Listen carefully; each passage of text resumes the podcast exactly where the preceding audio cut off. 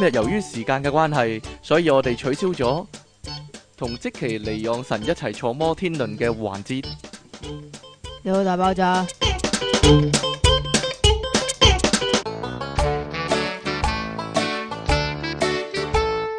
歡迎翻嚟 p o p u p c o m 嘅電腦大爆炸，呢度繼續有出體傾同埋苦悶人類嘅救世主，即即稱其離岸神啊！如果各位聽眾呢係覺得不滿嘅話呢，係冇得退票嘅都，因為你哋冇買票嘅係。不過我覺得呢，即其離岸神呢，點樣啊？同佢嘅偶像黎天王呢係真係差無幾啊，係咧。點解啊？黎明咧就話八點鐘咧 就會開 show 咧，結果嗯十點幾咧先開啦。邊度有 啫？咁啊，即其利昂神咧，人哋咧兩點半咧叫佢起身咧，喂，跟住佢咧 成四點半咧先出得門口啦，五點咧先至埋得位錄音咁樣噶。係啦，我就好似啲 fans 咁啦，戇居居咁樣啦，喺喺嗰度等啦。哎呀，總之啊，即其嚟咧就好啦， 就唔介意等幾耐啦嗰啲啦。點咧？你覺得點樣啊有咩睇法咧？真係冇陰功，真係。你可唔可以？你咁嗰幾個鐘喺度做咩？你喺屋企，你問下黎你可唔生，可以話俾我哋聽咧？你唔知啊？你啊，我話你自己啊，係大啊佬你都唔知係啊啊係。啊 啊，咁樣兩點半叫醒你之後，呢個真係一個謎嚟㗎係啊彩排緊啊嘛，彩排緊係嘛？排係啊。咁你好精湛啦，一陣一定係講嘢嘅時候係嘛？啊，你真係啊！好啦，咁啊點啊？你有咩嘢感想啊？例如咧，例如做兄弟去好早起身咁樣，你有咩感想咧？冇瞓過咁滯，冇瞓過咁滯，因為我淨係見到張床流流低咗攤口水，但係我唔覺得自己有瞓過咯。係係啦，冇辦法啦，因為咧阿即奇咁點咧。啊？要五點九啊就要起身啦，我啊嗌佢起身啦。但係因為佢平時係習慣五點瞓嘅，係啊，所以咧係啊如果最盡佢瞓得九個字係啦，啊係啊係啦係啦係係啊係啦。啊係啊，唔係咁，你平時幾點瞓啊？你話俾大家知啊，唔怕話俾大家知。我做咩要話俾大家知？我啲瞓覺時間好唔穩定，好唔穩。定。咁第二日呢，因為太早起身啦，第二日即期就成個散晒，好攰。 仲問我點解會咁攰嘅呢？咁樣，我覺得呢應該，我覺得你應該將你嘅生活即係導翻入一個正軌啦。係你繼繼續咁樣唔得噶啦， 真係係啦。點啊？ 點樣啊？ 可憐嘅可憐嘅即期，講得未啊？你可以講啦， 講新聞啦。每晚你臨瞓之前，唔該俾啲啲時間諗諗。可憐嘅即期，得啦，夠啦， 玩到凌晨五點先有得瞓，得未啊？係得啦，你講啦。近排咧就日食啊嘛，近排又食咩？我都唔知 係啊咪。真㗎？冇人知喎，香港，香可能港我冇人知，可但能係印尼先知啊。印尼同埋澳洲嗰邊咧，咁總嚇之就出現過一次日食啦。唔止日咁食啊，仲有異象添啊！唔係咁有兩個時間嘅，但係就唔知邊個啱，因為一個報道就寫廿六號，係一個咧就寫住三月九號咁樣嘅。係啦，究竟幾時先係呢？不過冇所謂啦，即係三月九號同二月廿六號，同埋定即三月廿六係號四月廿六號啊！佢嘅上月，依家都五月咯。係啦。唔知道，咁啊唔好理先啦，都過咗一段時間噶啦，係啦。點知咧總之係廿六號或者日九號啊食嘅時候咧，咧，唔知係咪搞到個天堂啊？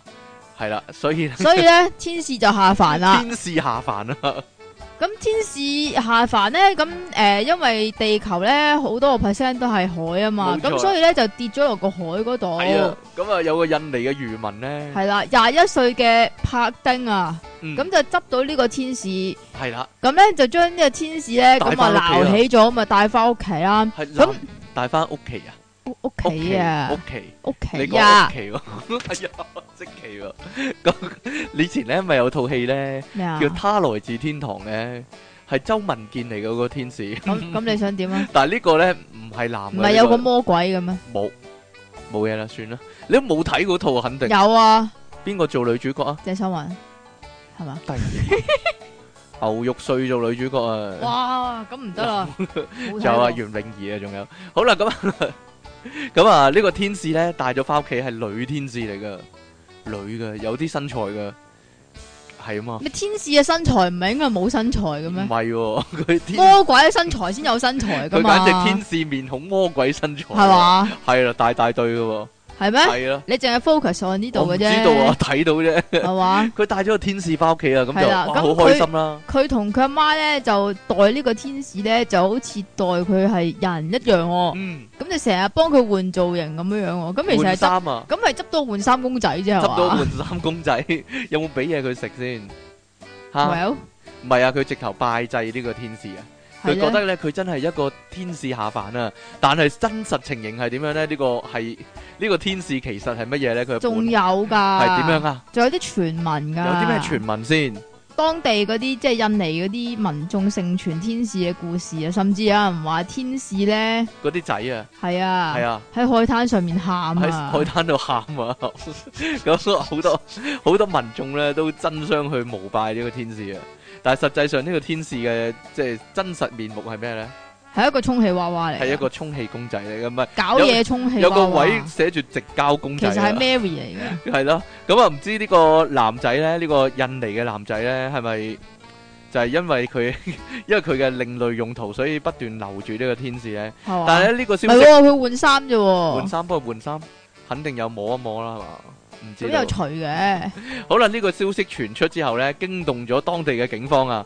警察局局長咧，呢、個叫客佬啊，跟住一見到，咦，啱仔啱使喎，係咁嘛？咁啊咁。收咗啦，系啦，就没收咗翻去警署啦。咁啊，大家啲兄弟、 警察兄弟一齊使用啦。係啊，佢咁佢話為免顯示出爭議咯，係啊，佢話有咩咧，爭議啊咧？佢話經調查咧，呢、個天使只係一個充氣娃娃啫。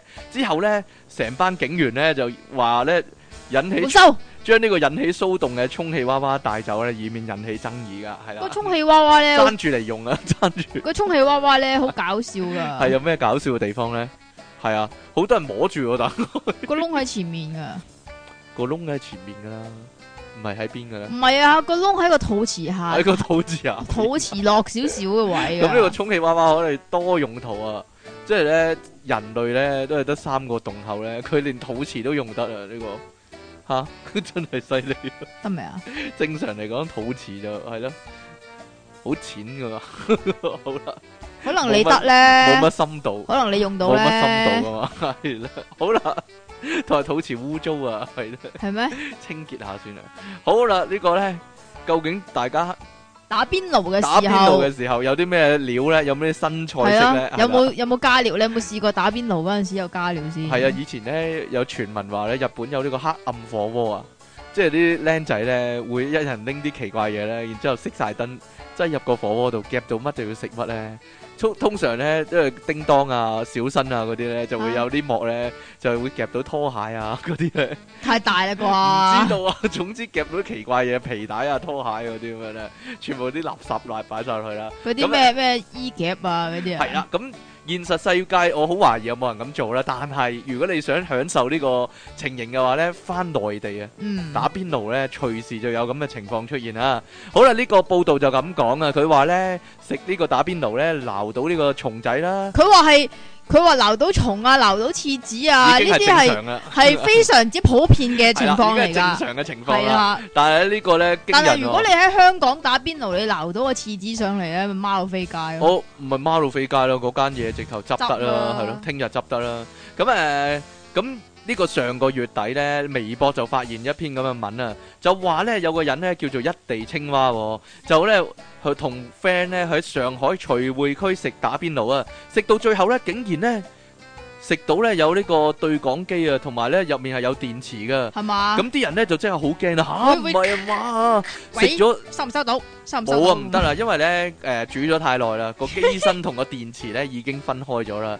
咁誒啲人就即刻好驚啦嚇，個電池喺仲要個喂，等陣一先百度高温煮咗成個鐘等陣先等陣喎先嚇，咁個嗰個 walkie talkie 咁，即係有翻咁上下大步啦。係。啊，咁你唔會撈底嘅咩？可能個個火鍋好深啦，我不得而知啊呢樣點嘢。下深不見底啊？佢話咧呢、呢個誒、火鍋咧呢、呢個打邊爐咧係係深色嘅湯底喎，深所以大家都睇唔到噶。深當睇唔到啦色嘅咁最尾先至鬧到呢個電池同對講機出嚟啊！咁、個個咧就認為咧，哇唔係嘛，煮咗咁耐，電池入面嗰啲水銀咪入晒個火鍋嗰度咯，咁啊啲呃誒一齊食嗰幾個人咧，全部咧都一齊走去東西。喂驗，但血係啊！好嘢喎，嚇點啊？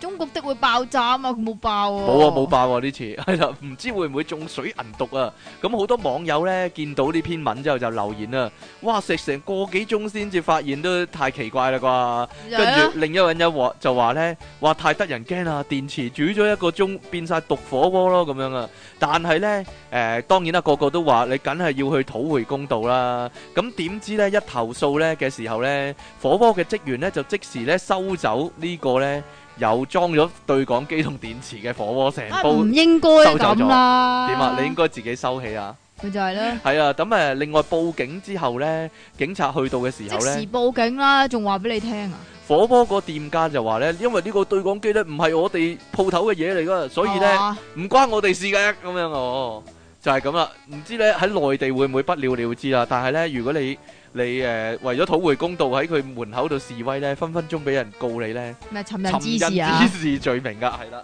即係即時呢，即係內地呢，有陣時呢都幾似即期嘅作風嘅。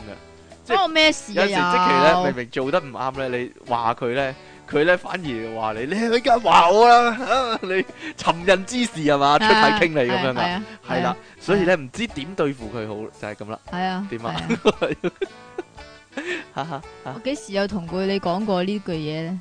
梗係冇啦，但係用第二啲啊第二啲嘅措辭啦，例係如嘛？例如係啦，唔識人啦依家咁樣啦，唔知啊，發咗達啦依家唔識人啦，類似呢啲咯。係嘛？系啦， 想當年係咪先？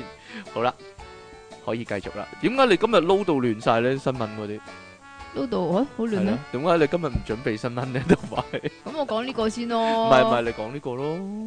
咁佢講完食啊嘛，咪係，啦，係啦，你頭先講完食啊係嘛，係係咁係我講食咯，好啊。 講完食又要講食，唔俾但噶係第一單都係食喎，係日食喎。點啊？第二單又係食，就係食打邊爐。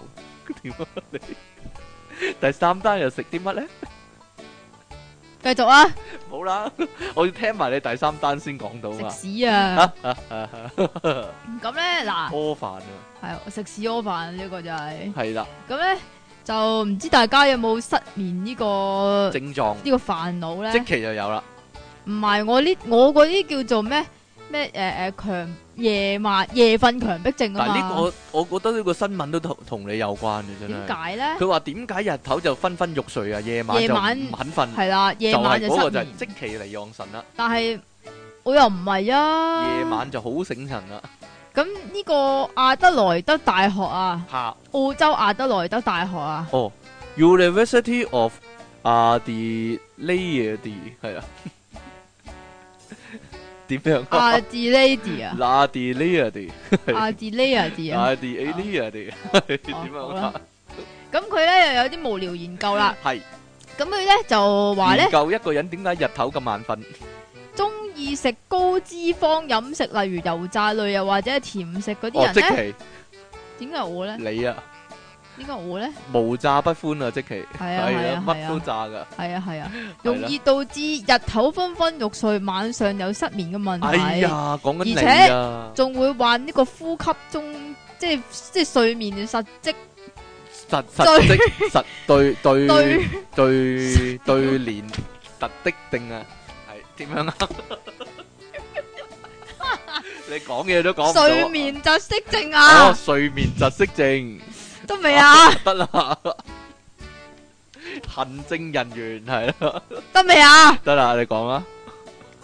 會患睡眠窒息症嘅風險會比較高啲啊，嗯，咁如果患呢個對聯特的定咧，又點樣咧？個咪風險你咪 有你咯，啊，特的啊你， 睡眠特的症都幾好啊，突咗粒的出嚟，得嗯未得啊？啦，個研究係咁樣係嘅，就針對咗千八個年唔齡係介針乎對於你咩？即其冇啊。係三五至八十歲啊，我三五歲咩？吓嘅男性添啊，仲要我男性咩？淨係男人咋？係點解啊，啊？咁唔公平啊！唔我得噶，我對面嗰個女男人人咯三十歲已經有咁嘅情況啦，打屎啊你哎呀，不如交卅歲啊？係啊係啊係啊係啊，咁咧，研究人員就用咗十二個月嚟到觀察呢千八個人嗰啲生活模式啊、飲食飲食嘅習慣啊咁樣搖頭啦。嘆息啊，跟住點啊？就排除咗呢個慢性疾病等等嘅即係基因之啊後如果咧你。有病嘅話咁就就唔發計現啦，系啊，好煩啊！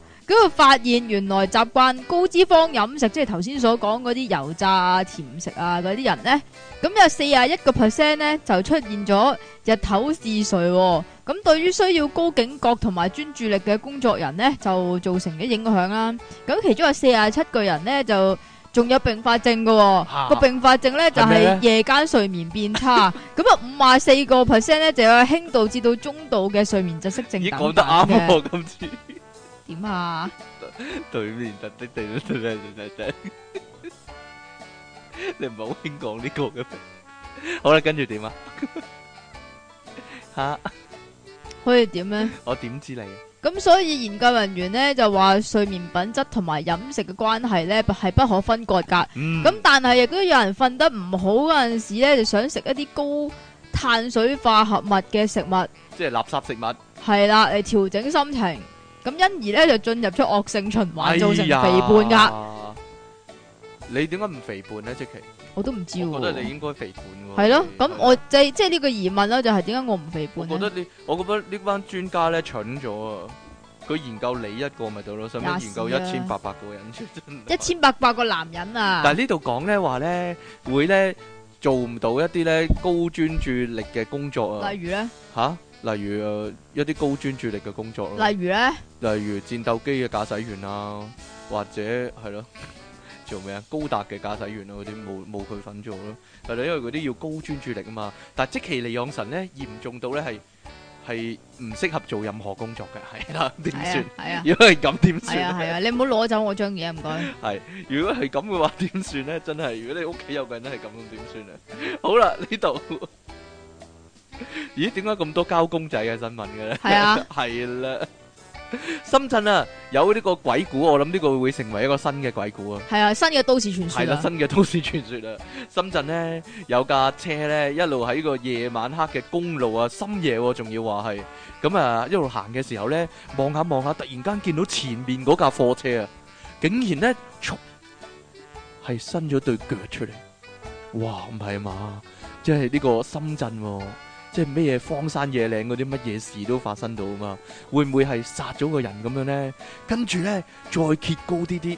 跟住發現，咦唔對路喎、前面嗰、個直頭有個人喎，直頭係係咯，直頭係睇落啊，佢形容啊係一句乾屍嚟嘅， 你讀我一次，乾屍啱唔啱啊？讀得點啊？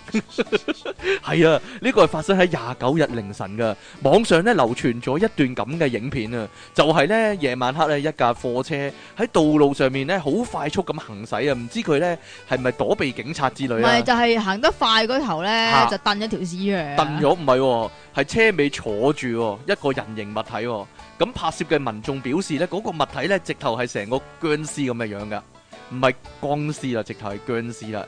跟住呢，就記低車牌號碼就報警啊。咁呢，就真係走去報警嘅時候呢，深圳嘅交通警察呢，透過官方微博指出啊，獲報之後呢，已經即刻聯繫呢個車主，因為寫低咗車牌號碼嘛。對方就話呢，其實呢，廿八日晚上呢，由深圳羅湖佳寧拿廣場嘅鬼屋啊個鋪頭呢，拎咗啲木偶呢送去鳳崗喎， 跟住點知呢，開車嘅時候呢，嗰、個塊帆布呢吹冚開唔咗實呢，啊嘛。就坐咗個僵屍喺嗰度啦唔。係，但係但係嗰條屍佢自己無啦啦坐喺度都已經好恐自己怖無啦啦，啦坐喺度，仲要係鬼屋入邊嗰啲呢，啊係即啦係。唔係好恐怖？尤其大陸嗰啲鬼屋啊，大陸嗰啲鬼屋咪就係彈一 叻叻嗰啲 咯，廿年前麗苑級數嗰啲呢，係 啦麗麗苑級啊呢個好犀利啊！咁啊， 梗係嚇死人啦！咁啊，你估有冇事呢？使唔使罰呢？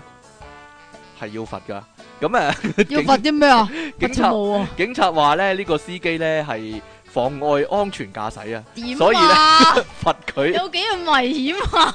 罰佢一嚿水同埋扣兩分一㗎。嚿水啊！一嚿水人民幣係一啊，嚿水好真唔好罰啊，但扣咗兩分喎，扣滿兩分啊要 嘅，扣兩分好大劑，要扣夠分我諗冇得揸咯咁啊！好多網友話：哎呀，個司機真係冤枉啦！咁有人話呢，你警告下佢咪好咯？咁啊，亦有人反問呢，呢個世界有人有啲白痴啊，信呢僵屍啊、僵屍呢啲咁嘅物體啊，我真係話你笨好定係話你傻好呢？真係咁我即係即係係報警嗰個人唔啱，但係又真係幾驚嘅。如果如果你即係揸揸下車，突然間惡高頭見到咁坐咗喺後面咁佢又冇撲過嚟，你會唔會作炒啊啦？真係你真係會領題，轉幾下個圈嗰啲啊？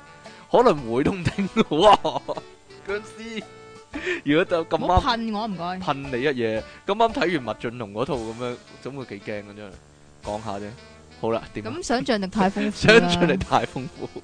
好啦，咁誒呢個係點樣啊？呢個真係同麥浚龍有關啊！點解啊？你講啊，你 講咪知咯。點解啊？雷克雅未克啊嘛。咩嚟㗎？咦，你真係白痴嚟喎！你香港人你都唔知呢件事嘅。咩叫雷克雅未克啊麥浚龍嗰首歌咯， ？Sorry 啊，我淨係中意 Leon 㗎 Dạ, 咋。哎算啦咁，證明你係活喺呢個三十年前嘅香港人嚟嘅，點啊？係啦。關咩事啊？即係四大天王興嗰陣時啊嘛，依家梗係唔興啦。真係 out，真係 out，唔通麥浚龍啊 In 啊？係嚇啊，好煙佢喺度，佢喺度唔知霸住咗個位幾耐，因為佢係有錢仔啊，所以佢先死唔去啫嘛。哎哇！你講埋啲咁嘅嘢嘅呢個公開嘅場合，咪係咁噶你咯，大劑啦你，我唔中意佢。你大劑啦你。好啦，唔該講埋呢個先啦。我講真噶、喎，好啦，究竟風筒有啲咩用法咧？風筒有啲咩用法咧？風筒有咩用咁途你就咧？唔知啦，因為你唔吹嘅。唔吹噶，係啊！但係咧有陣時咧，我去我去黐咗啲手工藝咧，都可以用風筒吹乾啲膠水嘅。亦都有人咧，咁咪錯誤咯。點解啊？落大雨嘅時候咧，就會攞個風筒吹只襪啊，包住 直頭入咗喺個風筒個嘴度，將只襪嗰度吹乾佢啦。啊係啦，你除咗呢啲有創意嘅做法之外咧，仲有一個好有創意嘅做法係啦，就喺冰島啦。喺冰島。咁冰島大家都知道啦，佢哋嘅生活質素都應該幾高噶嘛嗯，。冇錯，咁咧、但係咧，冰島咧都啊都醫有不好呢啲個依存症，點啊？冇嘢啦，繼續啦，咩 嚟噶？歌詞啦，嚟啦，好啦，唔該， 我俾你聽一聽首歌，你再講好唔好喂，啊？唔要有咯。有氣氛一有 mood 一啲啦，你黐線係啦嘅 你。咁冰島咧就都有啲咩依存症啊？冇 嘢啦，咩嚟噶？冰島有啲泳池怪客啊，已經永持怪出現喺泳池嗰係度咪冰啊。島本地人嚟噶？咁應該係啦呢度冇講，啊，應該係噶，應該係係啦，大家對啩冰島印象點先？咪就係高級啲咯，係咯，好高雅咯，同埋呢個福利好啲咯，風景又靚咯。係咯，係啦類似啦，點知都有啲咧質素比較低嘅市民嘅，可以係話啦，都係有啲奇怪人㗎。係啦。咁咧有個叫做講啊，有個叫做哇喂冰島話點講要有讀啦符號，哈啦哈啦嘟啦 Johnson 嘅男人啊，嗯，係啦，咁佢咧早前咧就寫信去投訴咧，咁就投訴嗰個信件命題咧就係、這不是一個下體吹乾機，並登到報紙上面、喎。 啊因為佢喺更衣室咧見到啲奇怪嘢啊，係啦，於是呢個雷克雅未克嘅伸到伸哇點講啊，新道連泳池咧，伸到連泳池啊，伸到連泳池係啦， 一個伸到嘅連嘅泳池咁係嘛？啊，咁唯有咧就出一張告示出嚟啦。咁呢個告示咧就圖文並茂有嘅公仔喎，㗎係啊，係啊，就畫咗一個男人，咁、個擘大男對比人咧係啦，擘大對比就用個風筒吹緊 下邊，唔知係咪入咗去啊，冇入落去懟咗去，熱死啊，哎呀火燒。燒焦啊大燒皮佬啊！，係啊，咁上面再大大個紅色交叉咧，咁啊黐咗落去嘅，咁啊報紙報紙添，報紙啊！咁你今我海日個口報做咩啊？你 你今日你今日個口有有痙攣症啊，係係啊係啊啦， 對對面突的定之外又有報報紙紙啊啊，係啦你海報啊個標題咧就係話這不是蛋蛋風乾氣喎，哦咁。啊內文大意咧就係話，請不要在泳池或者係健身室用公共風筒吹你嘅下邊，又或者係 pat pat，你有冇用過啲泳池係有公共風筒啊？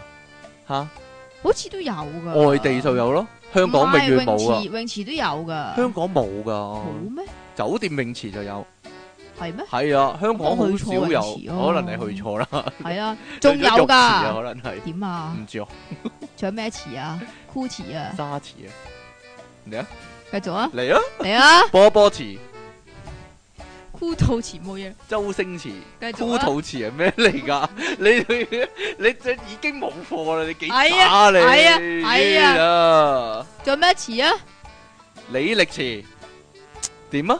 啲全部都係人嚟 嘅，哎呀，唔係咩啫？ 同埋佢哋都唔係一個詞，血池，好簡單啊哎。呀，唔係點喎？有幾複雜啫？唔該。仲有啊，啊未完啊啊。，未完。佢話渾身都是長毛嘅長者，請自備私人風筒同埋強力嘅吸水毛巾。吓多謝。 ，OK，好啦，講到呢個毛毛，但係我哋唔講個毛嗰個住先啦。係你可以講噶，我依家講咩？唔而家講講。咯，你中意數毛毛嘛？第六嗰個係啊， 我哋有 number 噶，大家可能唔知道，係啦。呢個一拳超人啊，如果你阿爸係一拳超人嘅話，會點樣算呢？就係呢個人咁樣啦。嗯美國呢一個網友呢，喺上個禮拜一啊，上個禮拜一，嗯，係啊，喺 Twitter 嗰度呢，分享咗一張照片呢，就好搞笑嘅喎，佢講好搞笑㗎。係嘛？係啊，同我身面前嘅即其尼昂神一樣咁搞笑啊！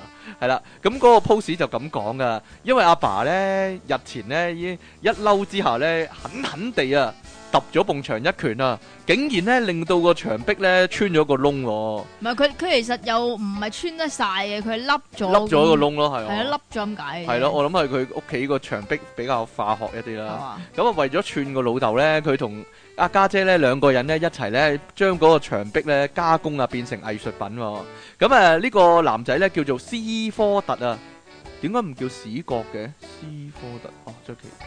呢個明明係史國，係咧，係 呢。咁啊喺 Twitter 嗰度話呢，咁啊阿爸呢將個牆壁揼咗個窿之後呢，咁啊好礙眼噶嘛，又唔係又唔係咁快可以修理到喎。咁於是乎呢，家姐呢就幫嗰個穿咗窿嘅地方呢整咗個畫框落去啊。咁睇起嚟呢，就十足藝廊裡面嘅現代藝術品喎、咁唔單止係咁啊，呢、個史考特呢仲咁講喎，佢話呢鬼靈精怪嘅姐姐嘅姐姐啊，唔知係咪即其尼昂神啊？咁呢。吓就喺呢個框下低呢寫咗張紙啊，就係、呢標明呢個作品嘅名稱同埋呢個創作者啊就係、個作品名稱就係《蒿燕啊 Wall》，即係牆壁上面嘅窿啊。個 artist 呢，即係嗰個藝術家呢，就係爹就就係老豆啊咁樣喎。咁啊，好多網友睇完呢，就一路笑啦，真即係。係藝術嘅嘢，你識 條藝術嘅嘢真係係有幾似喎，真係咁樣啦。佢話究竟要幾嬲咧，先能夠喺牆壁上面咧揼咗個窿出嚟咧？你定還是佢老豆係一拳超人啦？真係咁啊！有網友一拳超人應該一間屋冧冧咗咗啊啊嘛， 亦有網友提到咧，佢話咧啊，唔知你阿爸知道呢單嘢之後咧，一一一出房就知啦，朝早咪就係屋企會唔會又多多幾件藝術品咁樣喎？ 會唔會再揼揼揼揼咁啊揼多幾個窿出嚟喎？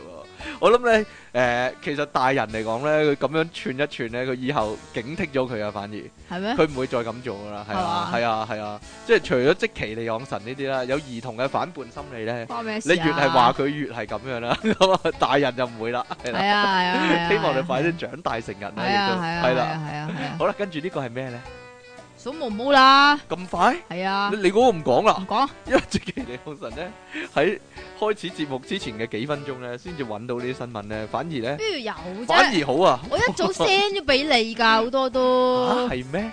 就係吹蛋蛋我 send 咗俾我啫嘛， 點解你平時要 send 啲咁嘅信息俾我咧？叫你唔好吹蛋蛋咯。係咪啊？其實點解要吹蛋蛋咧？我真係好有呢個唔吹蛋蛋，你知唔知冰島係一個會結冰嘅地方嚟㗎？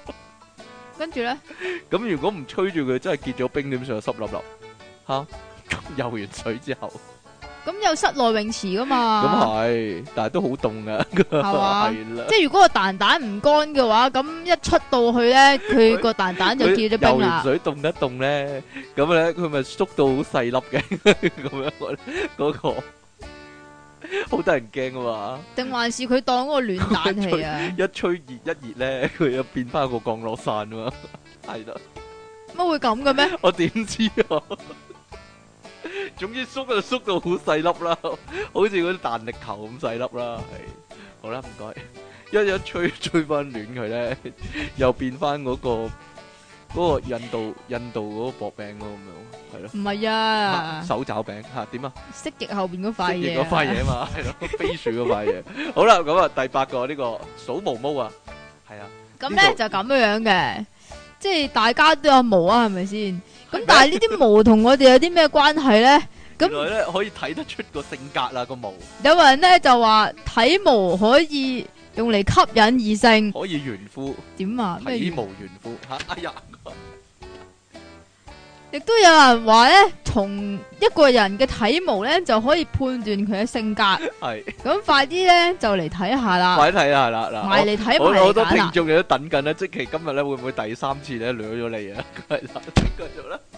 佢我咁樣講一講咧，佢一定掠啊！佢越小心越容易上當。係啊係啊，係啦係啦係啦，嚟啦！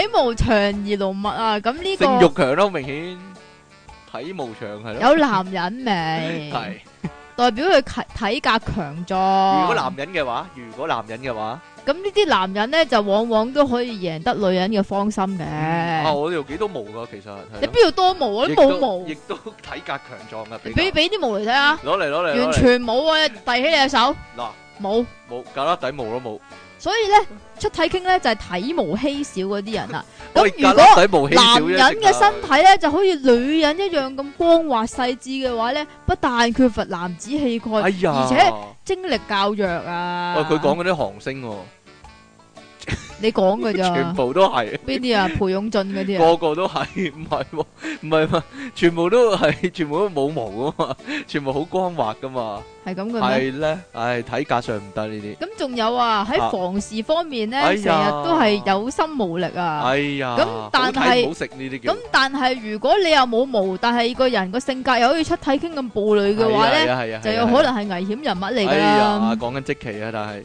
好啦，如果女人體毛濃濃密嘅話咧，原來咧手毛長性慾強咧係真有其事係噶。嘛？佢話咧，如果女人啊體毛濃密咧，為人就會較為熱情主動啊，性慾咧亦都較為旺盛噶。對於心愛嘅男人咧係十分痴情噶。咁即期咧好明顯咧係唔痴情噶。如果佢唔舉起個架底俾人睇嘅話，係啦。如果舉起個架底嚟俾人睇嘅話咧，就係、突然間做咁變成為人較為熱情主動啦，咁樣啦，係啦。好啦，咁如果體毛柔軟咧，你佢話咧呢種咁要摸下先知喎，我如果驟眼驟眼睇點知柔唔柔軟啫？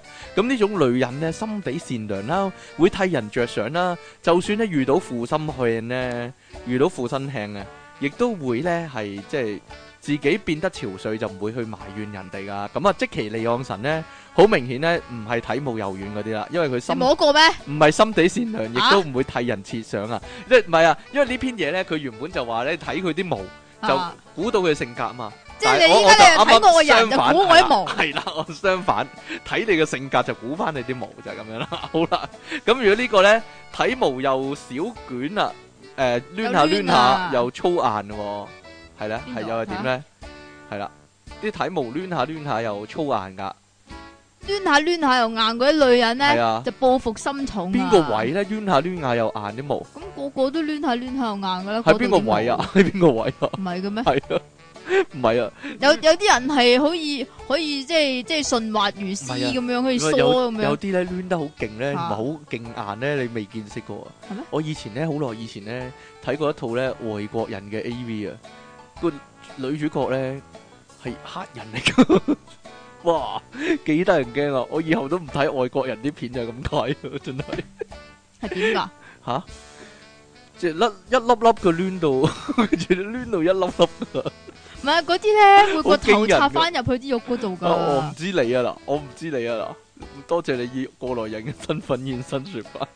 點啊？好啦，如果呢個頭髮色澤枯黃嘅話呢，咁有人認為咧頭髮嘅色澤呢，其實係代表到個人嘅運氣好唔好啊嘅喎。咁染咗咧，如果枯黃啊，冇錯啦，就係、呢個關鍵啦。如果枯黃嘅話呢，就係、運氣開始衰退啊。咁如果年紀輕輕呢，就有白頭髮呢，你大家小心啦，各位男性就要小你心有啦。好多白頭髮。佢話呢，我唔但係係年你唔紀輕輕啊輕嘛。喎。佢話可能係生殖器官有問題喎，哎有缺陷！呀，啊。但我唔年輕冇所謂啦。佢話透過呢，依家都有有問題啊。嘅染髮護髮技術咧，將你啲頭髮啊整到咧柔順亮麗咧，都有助提升運勢㗎。係咪㗎？即係係啊如果佢咁染金毛嘅話，死啊！係啦，染金毛咧，可能咧會導致生殖器有缺陷都唔定係啊啦。冇錯啦， 係啦，即 所係以一金毛咧就就舉唔係啦，起，冇錯 啦。黑翻咧就嘭嘭聲。係啦，李克勤有期咧就全部金晒咧， 就小心啲啦呢啲。但係佢有兩個仔喎，係唔知佢好啦，咁呢個頭髮又粗又濃密咧，咁啊有分男人女人㗎。嚇咁啊，呢度咧女人咧就有個代表啦，就係即其利昂神啦。頭髮咧粗而濃密喎。係啊係嗰啊，話咧頭髮咧黑色有光澤嘅話咧就最好啦。男人嘅頭髮咧粗又濃密咧，就表示血氣旺盛、身體強健啦。你啊，但係你咧又軟淋淋咧又少咧，係啦，啱啱我同我同你調轉喎。而女人頭髮咧就柔軟黑潤咧就最好啦，就唔好太濃密啊。古代人認為咧，不論男女，如果頭髮太過粗同濃密咧，就代表咧過得一個比較辛苦勞碌嘅生活啊，就係呢個係貧賤之上。呢個係睇相喎。係啊，冇錯，睇上啊。但係即其利昂同神埋咧，佢雖變然咗頭睇頭髮咯，唔係係啊睇毛毛咯。頭髮粗同濃密啊，但係咧就一啲都唔辛苦勞碌啦，好明顯呢個係假噶，係啦，佢佢過得好悠閒啦，悠哉悠哉悠哉可以話係。點啊？就誒、呃我覺得唔準確就係咁解啦。佢話，但係不少現代人呢，就算頭髮濃誒、呃粗同濃密啊，雖然呢喺別人眼中呢，亦都會辛苦勞碌啦，但係代表呢做事親力親為、喎。我覺得呢篇嘢呢嘅可信性呢，因為呢段呢而越瞬間扣咗一百分可以話係。係嘛因為呢種人咧性格硬朗啊，呢、個啱喎，剛強果斷咁啊，果斷就一般，但係性格硬朗就啱嘅，係啦。 好啦，呢、個跟住講我啦，有氣勢嘅眉毛啊，你嗰條啊，你嗰一條 有氣係咪好勢氣嘅，有氣勢啊？佢話呢種眉毛咧有氣得勢啊，一條 嘅啫，如果配上鋭利嘅眼神咧，即係我啦，出體傾。一啲都唔係。擺我張相出嚟，代表咧判斷力強，做事夠膽識。佢話唔少成功人士咧都有呢種特徵嘅 喎。咁我一定唔啱啦！你邊度成功咧？係啦，我成功唔知你啦。完全唔成功， 好啦，你咁失如果敗眉人毛嚟嘅。疏淡咧，咁如果你眉毛疏淡嘅話咧，嗰啲女人咧就心思細密，做事有條理、喎。咁就將中意咧就將啲心事咧就收收埋埋喺心裏邊嘅。咁即使見到心儀嘅對象咧，亦都唔夠膽表白嘅、喎。咁因而咧就影響咗姻緣運 咁啊嘅。即期如果嘅眉毛又如何咧？如果男人靚咯，靚啊！唔使聞都一你樣疏咁淡定啊靚咯，係濃密咧？你又唔濃密又唔疏淡咯，哦，適中係嘛？梗係真係啦。犀利啦！咁啊，點解女人係咁如果咧？男人男嘅人話係咧咁。點咧？如果男人係梳毛，即係梳眉毛嘅話咧，就即係色欲比較重一啲啊。如果鹹稀濕啊，即係係啦，哦如果稀疏到幾乎睇唔到條眉嘅話咧，即係話佢為人比較自私自利啦。咁同埋情緒起伏咧就比較大嘅，咁哦個好難同人相處啦。哦，同我冇關呢啲。咁而眉毛係咪第十個啦？係啊，點解冇冇講頭髮頭髮軟嗰啲男人嘅？冇啊，唔關事噶。點啊？跟住咧，冇搞錯 啊！頭髮軟冇嘢咯。第十係頭咩啊？髮軟，雀雀都黐軟㗎。線啊！第十係咩咧？第十咧就係、粗眉，唔係眉毛粗濃啊，即係粗眉咯，嘅係女人係啦。咁如果女人係粗眉嘅話咧，仲要眉毛比眼睛長又粗，我睇下即期啦。 係啊，你係啊。咁點啊？要長點？長過對眼咯，係啊。我對眼已經好長噶。唔係你對眼就唔長咯，對眉長毛長嗰度啊。啊，你個眉毛喺呢度，個眼喺呢度啦。各位睇住個鏡頭啊，睇住個畫面係啦。個眼喺呢度啊個，眼喺呢度，個眉毛喺呢度。邊度去到呢度 啊？係啦，我哋講到呢度嗰度咧，啲聽眾咧唔知講緊乜啦，而家係啦，你繼續啦。邊度去到太點啊陽？呢個呢個女人係 à. 點樣？咧？個女人啊，就係性格依賴啊，哎冇呀安全感啊。講中晒，你黐線，甚得父母兄弟姊妹嘅寵愛，呢個完就唔全係錯啦，呢啊，個就唔係啦。錯到好明嘔顯係啊！因為咧，佢比較討厭我性格，也所以咧是就啊唔得寵愛。如果係男人嘅話咧，就性情温和被動喎，我唔喜歡急劇嘅嘅嘅轉變咁樣。哦，你幾乎掠個口，點好彩啊。？好彩殺得切車啫你。 各位聽眾咧，今日留意住，即其個口咧唔知出現咩故障問題咧， 嗰啲可能用有啲唔合規格嘅防火布啊個口嗰度，所以咧咁樣啦係啊係啊，中國製㗎會爆㗎。 係啊啦。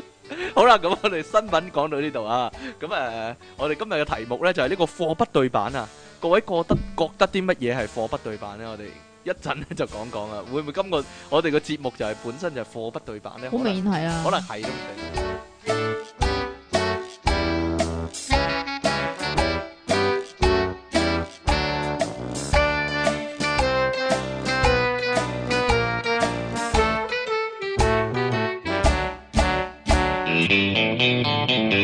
好啦，第一百九十一集電腦大爆炸嘅題目啊，係咪㗎？啊好似係啊，呢、個呢、個開始用咗幾多次咧？上次據聞咧，因為由零開始嗰度咧，嗰個開頭衰咗咧，你之前求其揾一集嚟到做開頭，其實我哋電腦大爆炸都得噶喎，係嘛？係啦，你求其揾一集類似咁嘅做開頭咪得咯，不如咁啊，我一集集咁樣剪埋搏埋搏埋一齊得啊！㗎，得，我覺得得㗎。係啊，呢個叫總集篇啊嘛，如果日本動畫嘅嚟講叫係嘛係啊，我諗都得噶。炒炒埋埋一碟咁樣可以當一集係啊！我哋今次大結局就用呢個方式做你啦，黐辛苦你啦，線，剪死我你辛想苦你啦，啊即期 係啦，唔使我做最好啊，真係幾正啊！好啦，我哋嘅題目係貨不對版啊，點解我覺得好似講過咁樣咧？有冇講過咧？其實定係未講過咧？定係講過咧？唔知你冇所謂啦，係啦。咁第一樣諗到嘅嘢咧，就係老麥嗰啲包嗰啲相啊。哇！啲包咧脹卜卜咁樣咧，塊肉咧勁厚咧，又實實咁樣有肉汁流出嚟咁樣咪就係咧啦，最離譜肯定係巨無霸，真係嘅。幅相咧，其實咁樣嘅，我點覺樣得要平反一下嘅。嚇巨無霸咧，我細個嗰陣時嘅巨無霸咧，係係真係好似幅相咁真係幅樣嘅，我諗回憶總係美好啦。我細個嗰陣時已經唔係 咁，係咩？ 老細幅相可啊能我細個嗰陣時咩啦，即係少食巨無霸，可能你細個嗰時對眼啊點啊都比較細一啲，所以咧睇出嚟嘅世界係比較大一啲，係啦，冇錯啦。關咁啊鬼事。我唔係啊，係咁樣點噶，啊即係細個少食巨無霸啊嘛。咁如果你一嗌咗個巨無霸翻嚟，哇，哇，好大啊，咁樣就啊係。咁啦。係啦，個口又擘唔到咁大啊，咁樣啦。咁啊， 個嗰幅相咧係厚過本字典噶，係啊。但係你咧，有你有擺本字典過去劈一劈咩？嗰幅相真係好厚嘅喎，哇！即係嗱，唔好講話幅相啊，以前咪出過巨無霸嘅，即係例如拼圖、立體拼圖啊，啊，或者巨無霸變機械人嘅，嗰啲印象中咧整出嚟嗰啲玩具嗰啲嗰巨無啲厚霸實啊實㗎嘛，都係厚實， 都係好厚噶嘛。但係你買翻嚟嗰陣時咧，望落咧，嗯，即係扁過即期啊，簡單嚟講。 咁啊，大家想象一下啦，真係。咩意思㗎？唔知咧，真係好扁噶嘛。個包無論個包啦，中間嗰個包啦，咁其實佢影嗰時一定加咗啲特技嘅，我覺例如點樣特技啊？得。例如嗰啲包唔係包嚟嘅咯，其實誒係咩嚟㗎？係、塑膠嘅，哦 我唔知道啊，係道具嚟噶啦。咁其實係咪所有餐廳嗰啲相都係都係咁類似咁嘅咧？即係影影出嚟就勁靚啊嘛。影咗嗰陣時加咗啲特效，例如大乜落咧，啊嗰啲吉列豬扒，哇！嗰啲廣告嗰啲啊，廣告嗰啲啊，好或啦者海南雞嗰啲啊，即係即係切到靚靚廣咁告嗰樣啊啲咧㗎嘛靚到咧，！哇立立令咧，跟住望落，哇唔係嘛？到你真係去叫嗰時咧，見到哇塊嗰塊吉列豬扒咧，好似紙皮咁樣咧，真噶， 好講真真咁樣咧。 嗰個海南雞又係你咧知，唔知最差係咩啊？係咩咧？嗰啲大乜落嗰啲咧，真係大真七個火係大咩鑊鍋啊！嚇，係咪啊？佢佢塊肉得兩塊咯，係啊，哇！真係頂佢個肺，跟住嗰個嘢嚟到咁，梗係即係譬如一家人咁樣先算嚇，，啦啊梗係啊諗想住食食火鍋。係啊食肉噶嘛，我點分啊大佬我以？為你講粗口添， 我以為你講粗口添，係嘛係咧， ？Leon 話啊講粗口啊，英文好聽啲啊係嘛，啊，係啊，嗰啲鬼佬性鬼仔性格可以話咁係，但係咧。啊點啊，有好多時有好多嘢咧，加個粗口字上去咧，爽啲形容嗰樣嘢咧就精準好多嘅，係唔係啊，你真係講七哥火鍋嗰啲咧，啊嗰，有陣時咧唔好講話七哥火鍋，其實誒吉野家嗰啲啦， 吉吉你吉你阿吉你阿媽，媽嗰啲係咧，佢佢影出嚟嗰幅相咧。佢啲牛肉硬係排到好整齊噶嘛，你好靚嗰一塊塊，但係到你買嗰陣時，得四塊嘅咋，佢唔係佢搓埋一嚿喎。咪就係咯佢。搓埋一堆咁樣咧，好核突啊！好心佢擺翻好嗰個樣啦，好激激鬼氣真 係，係啊嘛。咁啊，同埋日本餐廳門口嗰啲釘帽嗰啲咧，哇！佢咪塑膠嘅，啲拉麵咪可以凌空飛起嘅。咁點啊？即係嗰你條食筷嗰子陣時以後唔可以凌空 飛起啊咁？算唔算貨不對 版啊？真係嗰個拉麵唔夠硬 啊！好神奇，兩個筷子咁樣夾住咧，凌空咁飛起咗咧。我係啊係啊我好中意睇嗰啲噶嘛， 咁啊同埋個奶茶又係咧，嗚咁嘅咧吊起咗咧，唔係好正咩嗰啲？咁到你食嗰陣時唔係咁，都唔係凌空飛起嘅。你細個嗰時會問阿媽：咦，點解唔係咁樣嘅？咁樣啊？嚇，低能嘅先冇會嘢啦，啊，算啦。低能仔嘅先會啊。以前廣告嗰啲咧，思樂冰咧，七仔嗰啲啊。你繼續賣廣告啊！好啦， 冷靜啲。佢佢佢影出嚟嗰時咧，咪拱起咗一嚿喺喺個杯嘅上空嘅，你知唔知點但點到你整買嗰時啊係？平噶嘛，即係你知唔知點整點整噶啊？拎起翻個拎起個杯蓋啊嘛，但係唔得噶， 係唔得嘅喎，係唔得嘅。係唔 得係噶，唔得噶，係堆唔起一個雪山咁噶。即係嗱，我我只能夠形容佢以前喺個杯嘅上面好似有個雪山嘅，你唔好再噴啊！係好似有個雪糕空咁係樣樣咯個圓有個太空咁樣館咁噶咯嘛，喺個頂嗰度咯。但係唔實際現實世界係平噶嘛，佢好似水咁噶嘛。你要加翻個空落去，即係加翻嗰個蓋落去先至可以整到嗰個形噶係唔嘛，得噶，點可能啫？ 黐線啊！所以係唔得噶。即係唔我我係就好啊？疑惑嘅，細個都覺點得，啊？點疑惑啊？即係買思樂嗰陣時咯，思樂冰嗰陣時咯。 我成日好疑惑嘅，點解買咁樣嘅咧咁樣啊？誒買雪糕都係啦，以前佢轉到好高噶嘛， 以前廣告嗰啲或者相嗰啲我好轉到懷勁高疑咧，嚇其實有好多人咧都係唔識支雪糕啊噶，即係職員係啊，係咧，淨係職員件冷衫就算，佢哋係咧。好啦，咁啊嗱。我已經唔理你你想 點啊？啊！你想你想講，你想 你估我講 唔講？你本來已經諗緊死啦咁樣啦。咁其實餐牌嗰啲相咧，一定係誇大噶啦，次次都係咁噶啦。咁你去日本咁其實食咧日本嘢嗰啲鰻魚飯啊，嚇！嗰幅相咧一定係個鰻魚咧係冚晒成個飯噶嘛，但係嚟到嗰陣時，條鰻魚咧，唔知做咩事縮咗水，我哦縮咗，水 咁樣，仲縮小電筒咁 小喎，兒麻痹症咁樣咧，啲鰻魚係 咧，啲飯啊，一定係好多飯咧，個鰻魚好細塊咁樣咧，係啦次次有都係陣時咁樣，咧，你知唔知最差嘅情況係點係啊？點咧？冇汁咯，冇汁，咁呢個可以叫佢加嘅，汁佢又唔吝唔嗇係嘅。啊，佢佢咧，我試過唔知食一啲誒日本餐廳咁樣啦，但係就唔係啲大嘅，啲細嘅，嗯即係 hea 日本餐廳啦。我啊簡單啲嚟講，佢咧啲汁咧。淨係淋，佢唔係淋添啊！淨係我諗燒定還是點嗰陣時咧，喺個鰻魚嗰搽上度去，係啦，個鰻魚就有嘅，啲飯都係乾爭爭嘅。哎呀，有陣時係咁噶，我我我都想有啲想知係咪正宗係咁嘅咧？唔知喎如果去日本應該唔食嗰陣時係咪咁嘅係㗎咧？我都唔應該唔知，係咁㗎。因為啲燒汁應該俾到啲飯噶嘛，係咯，唔知道，即係呢個真係唔知你啊。淋落個鰻魚嗰度，你硬係有啲燒汁係撈到啲飯噶嘛啊。有冇啲乜嘢係永遠唔會貨不對版嘅？係啦，食嗰啲講緊嗱，我話俾你知咩啊，美食廣場嗰啲咧一定係對版噶，係嘛？因為喺美食即廣係即場嗰係頹到冇得再 頹啊！佢佢嗰度咧係擺咗啲真嘅煮好咗嘅嘢喺度噶，佢海南雞飯咧，佢真係煮咗一個海南雞飯就咁擺喺度噶，即係嗰啲咧係真噶，就擺咗成日嘅，哇核突到啊！ 你好恐怖咯！係啊，我都唔明。我次次點解可都以同即咁嘅奇咧話話，喂玩鬥接近啊咁樣噶，我已經試過同我條仔玩個鬥接緊啊。咁佢點啊？有冇上當啊？唔係啊，你知唔知 點點啊樣啊？其實係咁樣嘅，佢有一間嗰啲西式餐廳嗰嚇度，咁嗰個餐廳咧，咁喺個台面嗰度咧就擺咗塊扒嗰啲出係堅嚟嘅，咁然之後咧就即係我哋咧就喺度望住塊扒，嚇咁心目中咧都有同一個疑問，究竟堅定堅堅定流流啊啊咧係咯，係啦。咁然之後咧，我就同佢講話，你試下擺隻手埋去，即係我哋賭啊，堅定流啊，佢又賭係堅嘅，我又賭係流嘅。嚇咁然之後咧，佢咧就同我講話流噶嘛，你懟隻手埋去啦。啊咁跟住我我好我我我我好安心流噶嘛，咁咪插埋佢咯。點知堅係嘅，堅 噶，係堅 噶，有陣時係咁噶。但係咧，嗰啲雪糕店咧，佢門口擺嗰支雪糕咧，咪擠到好高嘅，係流噶嗰 啲，係膠係軟膠嚟噶。我我成日好有興趣去掂一掂噶，你會唔會啊？ 冇啊，冇得我係咁嘅啫，算啦，吓算數。咁 啊，嗰啲啊，仲有啊，生果鋪啊，大閘蟹嗰啲咧，咪好興咧，整開一隻嘅，俾你睇下個版嘅。個板唔好 睇啊！個板啊知啊，尤其大閘蟹嗰啲啊，通常咧係勁到烏蠅嬲住咧，個效果係好核突噶。係咩？係啊，即係大閘蟹佢生勾勾揭開咗，嗱有高噶，類似係咁樣講啊。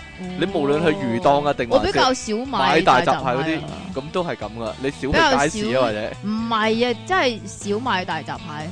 我通常去大閘，唔係唔係，我通常食大閘蟹，去大閘蟹，去大閘蟹。 通通常食大閘蟹咧做咩啊？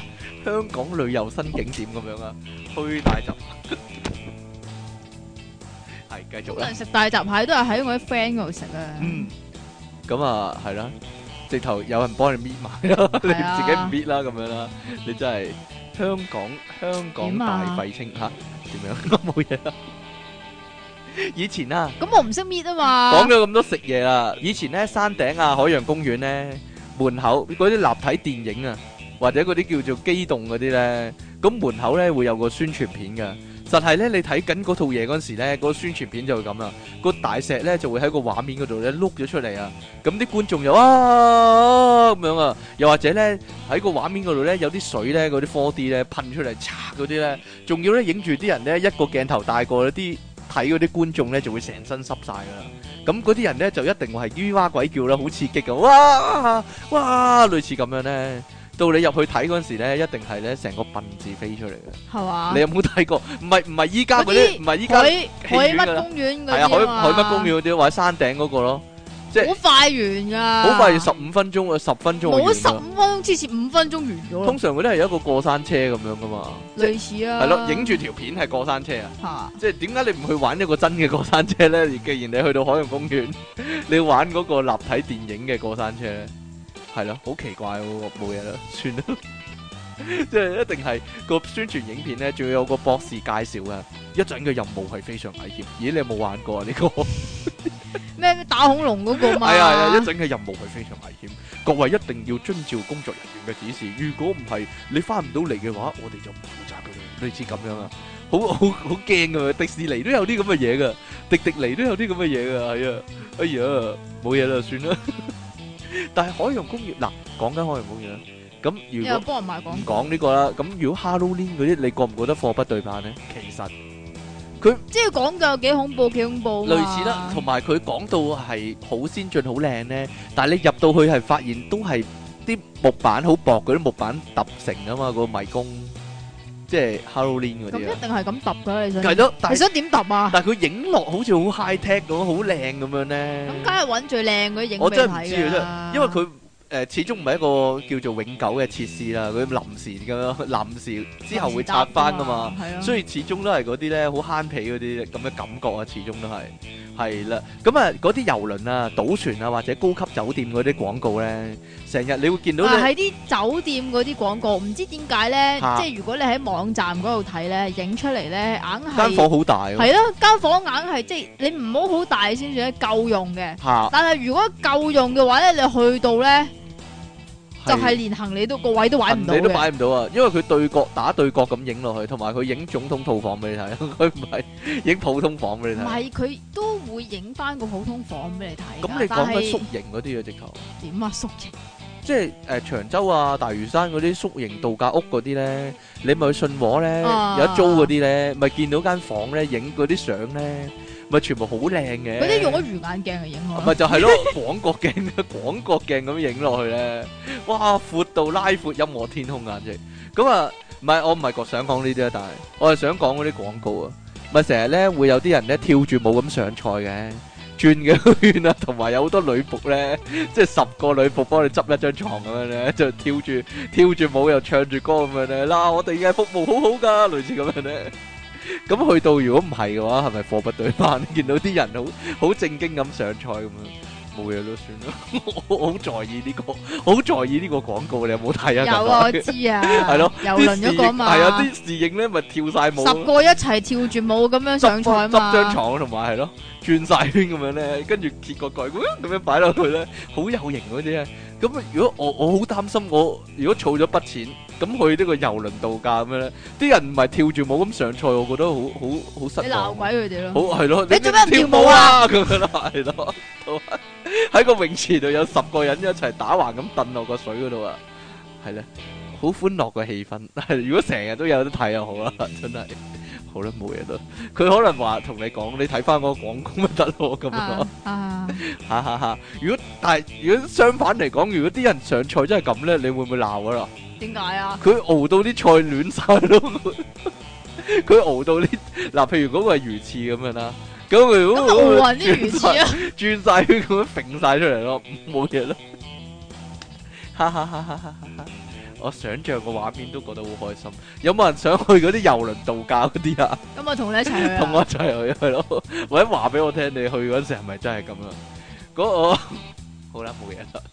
嗱，講開呢啲啊，食自助餐其實好易呢個貨不對版噶，講真嘅，例如咧嗰啲誒有陣時啲酒店話明咧，或者自助餐嗰啲鋪頭啦，啊，話明有佢會魚生啊，係啦，佢有會生蠔任食啊，係啦你以為任佢食會佢會寫有啲乜嘢嘢嘅，係啦。咁但係咧，你唔知道第一就係佢嗰個數量有幾多啦，係咯，係咪擺晒出嚟咧？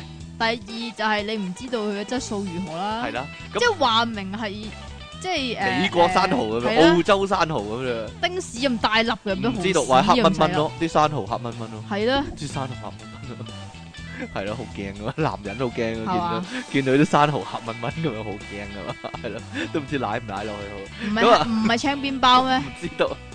入到去咧，佢可能係隔好耐先出一次啊，而每次咧都要好排好耐隊咧，好多人都黐咗線咁樣出去排隊咧，排好耐隊先攞到一嚿啊。咁你又諗啊，我俾咁我俾咗錢嚟係諗住食生蠔食魚生噶嘛，但係咧。你頭先想講粗口唔係，冇啊，冇上工粗係口。嘛？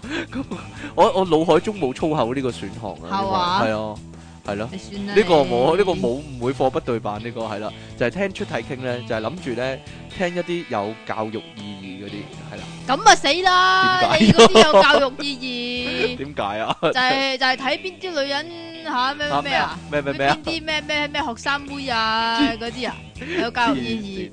呢個一陣先講，係啦。我我我想講啊，嗰啲你想講啊嘛，嚇溝咗條女翻嚟啊嘛，我唔係講呢啲唔係喎，咩？係啊，我係講緊睇戲啊。睇戲嗰啲 trailer 咧，有啲位咧，但係入到戲院咧係冇咗或者唔點同會咗。冇啊咗啫 我？舉個例俾你聽啦，咁算唔算貨不對版啦？嗱，睇戲嘅 trailer 係有嗰個片段嘅，係啊，但係入到去睇正常嗰陣係冇嘅，吓近來先有套係咁。咩啊？屎鳩蛋蛋啊？咦？點解你知嘅？係啊，我想講呢、個《好似係喎，有啲昂冇鳩咗大喎戰打爆喪屍城》啊！我入到去睇嗰陣時候咧，因為個 trailer 有一幕好好笑嘅。啊就係有個大波嘅女警咧變咗喪屍，但係啊唔知點樣俾佢哋誒鎖咗喺個閘嗰度出唔到嚟。唔係啊，有啊，有，但係嗰個 trailer 嗰度咧就係嗰個死僆仔咧，佢見到我個走喪屍嗰陣唔時喐得，嘛，跟住佢走埋去自拍咗一張嘅。啊但係仲入到去正場嗰時係咧，揸佢啊嘛係換，咗啊，係個個僆仔走埋去，跟住佢個波爆咗，爆開咗件衫啊！佢走埋去兩隻手揸一揸，跟住過下手印先咁樣啊！咁嗰嗰兩幕係唔同咗啊！咁算唔算貨不對版啊？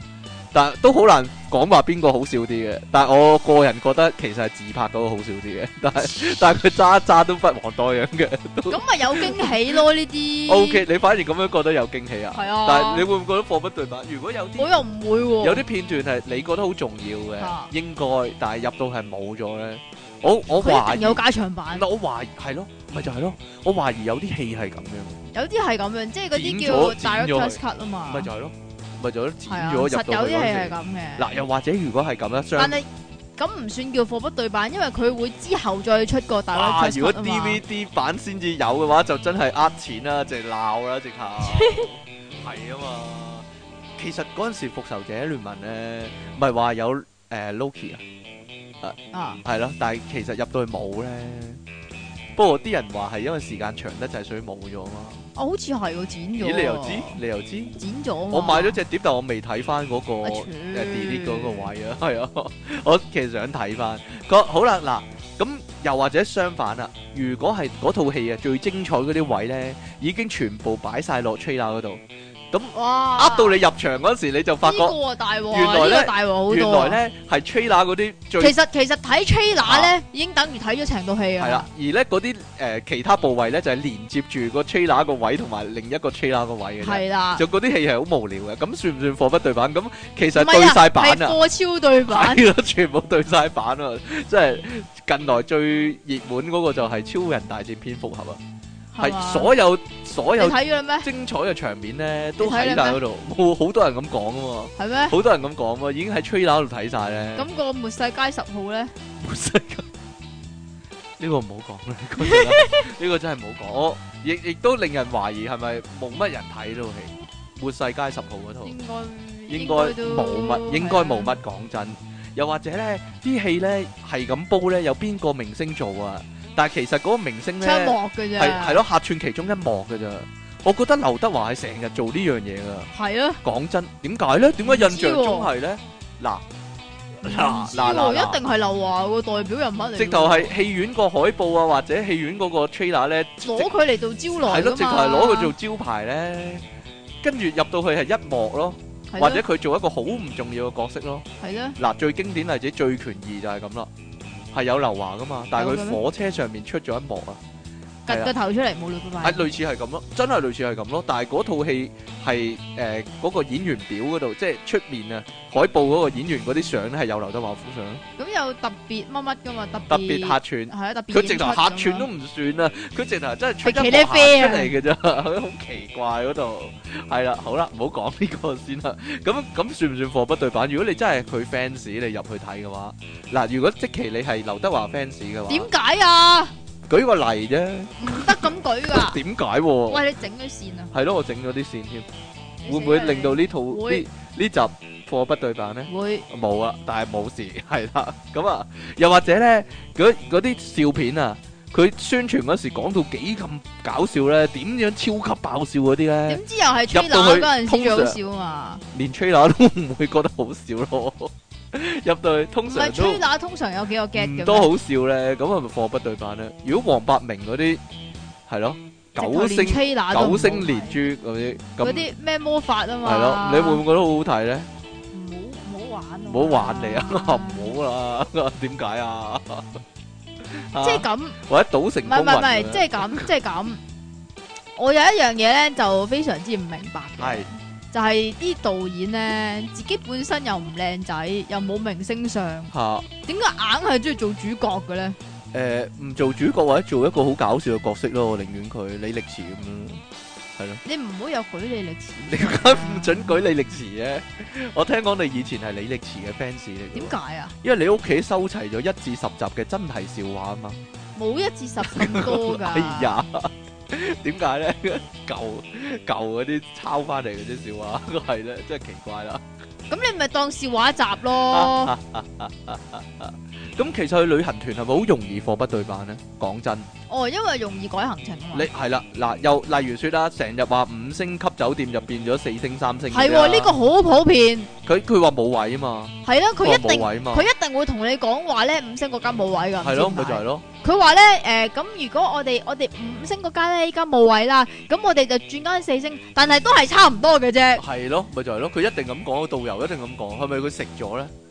佢真係咪唔食知咗個差價咧？真係唔知同埋去啲景點又唔齊啦，係啦，今日時間關係啦，因為即期誒瞓晏咗啦，咁點啊樣啦， 咁就所以咧呢個去唔到啦，咁樣或者呢個咧今日好鬼逼人啊，我哋不如咧去遊樂場嗰度去耐少少啦，呢個就唔去啦，類似咁啊。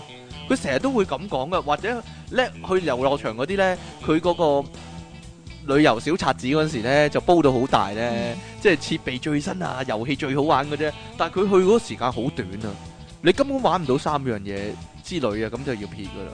我完全唔知點解咯。咁你即係覺唔覺得咁樣貨不對啊版咧梗？係梗係唔對版啦咪，就係咯所以我唔係好中意參加旅行團。係咧，旅行其實參加旅行團咧，係唯搏嗰啲嗰啲點啊團友靚仔靚女嗰啲你就係冇咯，咯，肯定冇咯，阿伯嚟通常哦你 參加肯旅定行係團嗰啲係咯。咧，其實參加旅行團咧，只係有一樣嘢方便嘅啊啫，就係有旅遊有車，旅遊車可以喺旅遊車上面瞓覺。即係你唔使煩啲交通嗰啲要自己準備嗯啊，呢樣嘢就準備埋俾你，咁你上車就得啦。我始終都係咁諗，如果咧佢佢帶你去到嗰間酒店咧，啲人係跳住舞咁上菜嘅話，會好開心，每人都佢我真係好想，我真係好一想次會啷晒出嚟我哦真係好㗎，想去，我真係好想見到呢個情況。次會啷落你個頭度 啊幾！時先有機會咧？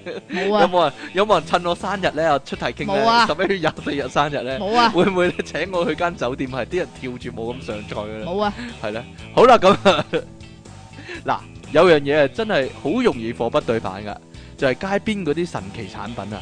佢又示範又宣傳嗰啲咧，你唔好話我講過， 你唔好話我講過。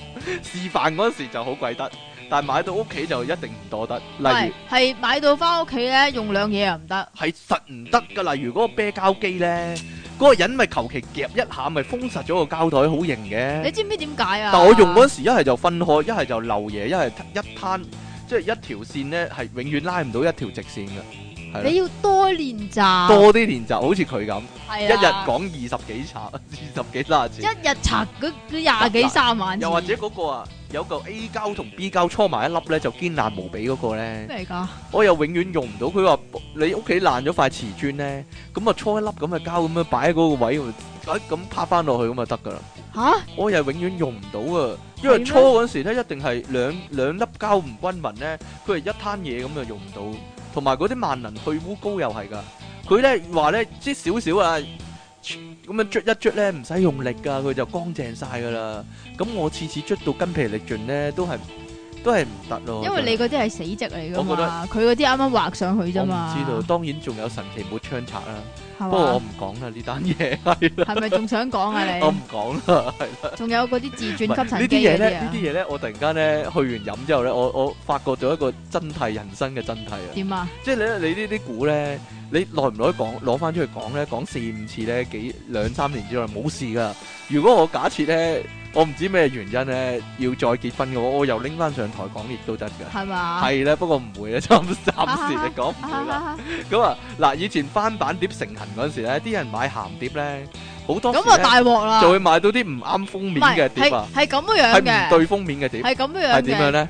因為咁樣樣咧，我男朋友咧嚇就直頭唔去買鹹切碟咗， 啊！切點啊切 咗，以後唔得，唔睇啊，唔買唔買鹹因為碟佢領啊嗰一次好大鑊噶，咁咧，佢佢就去傳乜嘢嗰度咧全？封嗰度啦。係啊，好多嘅嗰啲，我咪話跳出嚟咧，四仔啊咁樣嚇人嘅嗰度係點樣咧？係啦，總之嗰啲地方啦吓，嗰度賣鹹碟。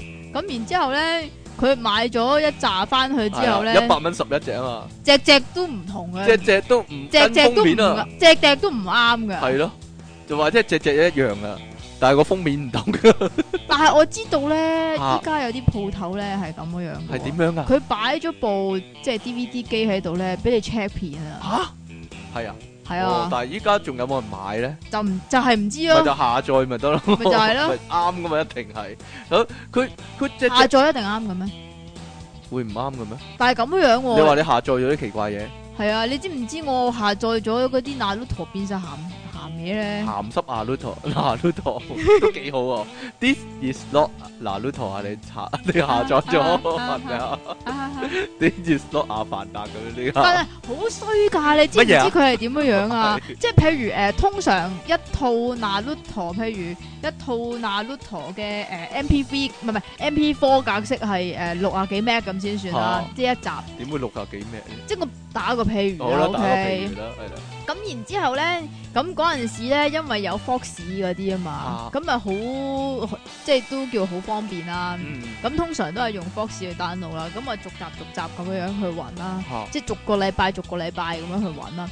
咁然之後咧，通常咧新出嗰啲，新出嗰啲咧佢就會譬如誒誒誒第一百三十四集嗰、個，因為佢上嗰集嗰個預告已經有咗下一集嗰個片名噶啦嘛，嗯下一集嗰個片名噶啦嘛，咁所以咧個集數同埋片名係啱嘅，嗰、個 max 數咧亦都係差唔多嗰個 max 數，嚇。但係鹹嘢嚟嘅咯，鹹嘢嚟都幾好啊，咁樣得教少教曉你唔少人生做人嘅道理嗰啲係嘛係咧，咁 啊咁然之後咧。嚇有陣時咧，你咧就會睇到，即係誒、呃差唔多時間出嗰陣時咧，通常如果你嗰個禮拜第一日出，你就去 download 咧，你 download 到鹹片嘅機會係十分之大。搞咁如錯果啊。咁如果你隔多一兩日先至去 download 嘅話咧，咁你咧就會括住嗰啲誒係鹹片死全家咁樣樣嘅。點解啊你唔會？你每一個相熟嘅網站或者信得過嘅網站去下載我都話嗰動陣，畫片嘅，我都話嗰陣時用 Fox 咯哦，咁、樣即係方便啊嘛。就會唔知嗰個檔案嘅來源啊。 係咧，哦，原來係咁，因為咧嗰啲鹹碟鋪頭咧，成日都會有啲咧無厘頭嘅片啊，跟咗一個好靚嘅封面啊，結果咧後來係咧點。㗎？係港產片嚟噶。 我懷疑係以前咧，咪有陣時有啲鹹書嗰啲雜誌咧，啊有隻碟送嘅，就係嗰啲港產片嚟噶，嗯，好睇嘅，完全完全唔睇得即係嘅，啲女又唔睇得，係講廣東話㗎啦，即係我講我不能忘記你嗰啲啊講。國語嗰啲咯。咁啊，所以咧後來啲鹹碟嗰啲鋪頭咧會加咗一句宣傳口號啊，啊係隻隻跟封面咁樣嘅，系咯，三級三級超薄格咁樣，唔知道。咁啊，但係都係都係好多時都係假嘅，系咧，係啦即系同屠佬系一样嘅。冇錯啦，問你條仔就知啦。啊，咁以前咧係入戲院睇鹹片嗰啲年代咧，油麻地戲院咧咪要成日諗嗰啲宣傳標語嘅，啊即係例如阿妹白白滑滑嗰啲咧，係咯，即係 秘書秘書野豔風流嗰啲咧，類似嗰啲啦。咁但係其好實熟其實係咪真嘅咧？因為你睇報紙都有噶嘛。喎，嗯，係咯，咁啲係咪真嘅咧？會唔會會唔會真係嗰啲職員咧睇過套戲先至寫嘅呢啲標語？即係如果佢冇睇亂咁寫嘅話，會唔會俾人話貨不對版咧？我真係想知啊，冇嘢啦，我谂佢唔会写贫语做波霸我唔啩，知啊嗱，例如說咧，以前咧咪好興咧咩鹹濕師中妹咁樣嘅嗰啲。啊嗰啲戲，即係油麻地戲院嗰啲戲啊，係啦。咁啊，會唔會入到去其實完全冇關嘅咧？跟住根本或者佢寫住下其实咁样嘅啊咸片嚟讲咧，下你个公你个背你个背景系啲咩唔紧要嘅，啊你最最你最紧要系实战嘅實戰啊係啫，嘛， 所以啲人係睇咗貨不對版唔介意係嘛。系但啊，據聞咧有一單貨不對版咧係好介意啲人，点啊，因為佢因為佢本來係寫住學生妹咁樣咧，啊点知係人砌，入到係黑柴嚟㗎。咁啲人暴咁啊咁黑柴都係学生妹噶啲人暴嘛動，，啲啊人喺嗰個戲院度暴動唔肯走 啊！真係，哇！有冇搞錯啊！有冇搞錯啊！你類唔似俾咁嗰条黑柴係学生妹嚟噶鬼知咩？ 係啊，研究生啦，或者係人，exchange 老啲，老 噶，啲係咯。嗰有陣時咧，你行過旺角大廈嗰啲咧，有陣時會見到啲色情場所嗰啲招牌咧，喺啲大廈嗰啲樓下嗰度啊。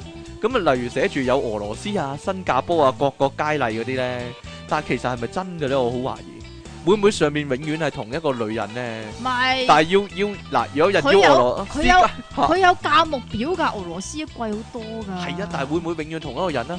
嗱，有人要求俄羅斯佳麗嘅話呢，佢就即刻戴個假髮 cosplay 呢個俄羅斯佳你唔好麗，再噴啦，唔該。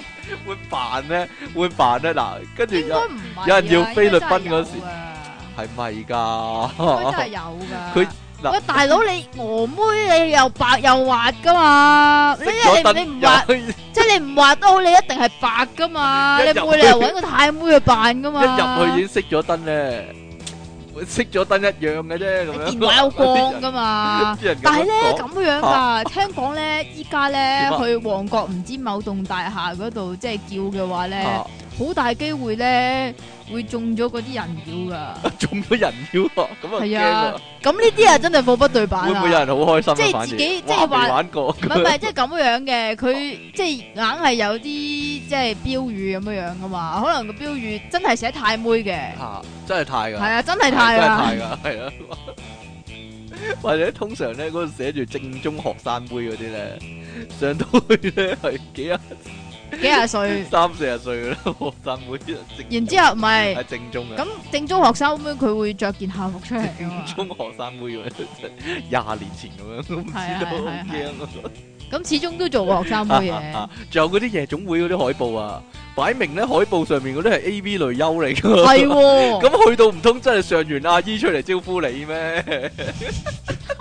即係會唔會有人旺角信呢？嗰啲啊嘛，會唔會有人信呢？會唔會落到去，我-我要海報嗰個啊，我要海報嗰個咁樣呢？係呢？好明顯，係啦。係咧？你有冇試過啊？ 我冇試過，講得唔 開心。啊但好明顯係呃人嘅，嗰個貨不對版呢啲真係。我仲以為你試過嗰啲行政人員嗰啲。啊冇啊，行政人員要問阿師-阿大師，係啦。咁其實真係好想知啊，嗰啲人網上交友嗰啲呢，又真係哇。約出嚟嗰啲喎，咁你有冇試過啊？我冇試過，係嘛你咯，唯一一個係你咯。嗱，你啊網上識嘅，我又約你出嚟咁樣咯，啊就有冇對版係 啊喎，就對版係啊喎，真係正宗學生妹喎，真係啊係係啦。係啊係啊係啊！咁啊，嗱，例如 Facebook 嗰啲咧，啲人咪成日用一啲唔知你邊度唔好揾翻嚟嗰你啲唔好講 l a n 嗰啲相嘅你唔好講 Facebook 咧，啊講以前 ICQ 嗰啲啊係咧咯，或者佢張相係不知又名或者嘅 l a n M- 嘅相嗰，啲 MSN 嗰啲啊，係，咯。咁出到嚟就一定係係咯，一定係肥西 嗰啲啦，嗱你講嘅一咋，定係係咯，肥到只豬嗰啲啊。你講其㗎咋實啲人咧係咪有個規矩係會遠離一個有利位置，遠裝下對方係咩樣先？你問下陳達人啦，問下陳偉人都唔知道啊！即係一唔對路就撇啦，就係雙方男定女都係咁講啦。但係我嗰個肥 friend 咧，嚇，溝到好多仔嘅喎，溝到好多仔啊點解咧因？為肥啊，唔知啊有人中意啊嘛。 你一樣米養百樣人嗰啲，可能佢中意食肥膩嗰啲咧，就係會夜晚啊係嘛？容易失眠，同埋日頭啊昏昏欲睡嗰啲，係係啦，嘛唔？知咁道嗰啲男人咧就日頭昏昏欲睡，係啦，因為食得肥膩得滯，係啦，你講嘅咋？我唔知啊，唔係啊，佢仲要話咧，佢啲 friend 話佢似林心如啊嘛，咁所以條仔先出嚟啊嘛咪。一。咁叫唔叫貨不對版？哈哈哈！哈以前啊，即係唔好講話網上交友，以前因為相睇嘅，咪有啲相俾人睇嘅，嗰啲係咪一你定有冇你係有冇試都係過相睇假？啊？冇啊，冇試過，點解我要相睇咧？我點你知唔你會啊？識溝唔識溝女㗎真真。你啊又話你自己唔溝女，咁啲女咁咁講啊我吓 講啊講啊咁你真係學我咁啊哦點啊玩？世不恭一樣咁多女埋身嗰啲係啦啊哦，哦，即係啊靚仔咧吹得你脹。哦，好啦，咁誒。邊忽靚咧？你成日話自己靚仔，唔知啊，有人話霎一霎眼啊，都有啲似福山雅治啊， 真係幾雅治個樣真係。好啦，寶福山雅治係啊啊，嘛，保福山雅治係啊，啊，黎明演唱會啊，冇咗個幕啊，算唔算貨不對版呢？請問吓、當你聽到第一場呢，又冇摩天輪啦、又冇個幕啦，嗰啲會唔會貨不對版？你覺得？咁都係黎明演唱都會啊係黎明演唱會啊！你真係包容度真係大啊！對於黎點啊明，對於黎明啊，對於黎明啦，係啦。咁啊，即其利昂神咧，聲稱自己講啲嘢好搞笑咧。我冇喎，係你講嘅啫喎唔，係喎，你以前成日你聽翻頭嗰十集啊啦，嗱好搞笑嘅咁樣，跟住講咧，咁咧呢啲咧算唔算貨不對版咧？咁咧就要各位聽眾咧自行判斷啦，點樣 打人啊？你唔係搞笑喎，你暴力喎， 有冇？你真係出體傾送出超窄唔啱着西褲一條啊！你嗰條啊，唉，算啦，結果我着咗條牛仔褲 啊！但係你條牛仔褲係鬆飄飄，冇人知喎，，但冇人知喎，冇人覺點會得冇人唔妥知啫你知咯，我話咗俾你知，你咪知我一咯。睇就知啦，但係佢哋五個都唔出聲，即係冇事啦。費事話你唔啊係，，反而咧，呢家咧叫有啲肉地啊！我而家咁點啊？件西裝褸我冇咁 難睇喎，以前好難睇嘅，以係前我咩？着起啷下啷下好難睇咯，瘦得係嘛滯。點啊？以點前啊係瘦得滯。以前我我真係唔知你點樣瘦得滯啊。睇翻 King Sir 接觸你咪知，哇，咁都叫瘦啊？我好瘦嗰嗰陣時時就都好肥瘦啊，啊，真係你啊唔該，肥到嘔啊！點啊？即其利昂點神。解啊唔？知 啊，係咪攞我條仔嗰啲啊？係咯，攞翻條唔仔真。封面三仔超薄格一套，一套咁多一套啊？咁多，唔係一套咁少啊， 十隻啦， 全部唔跟封面。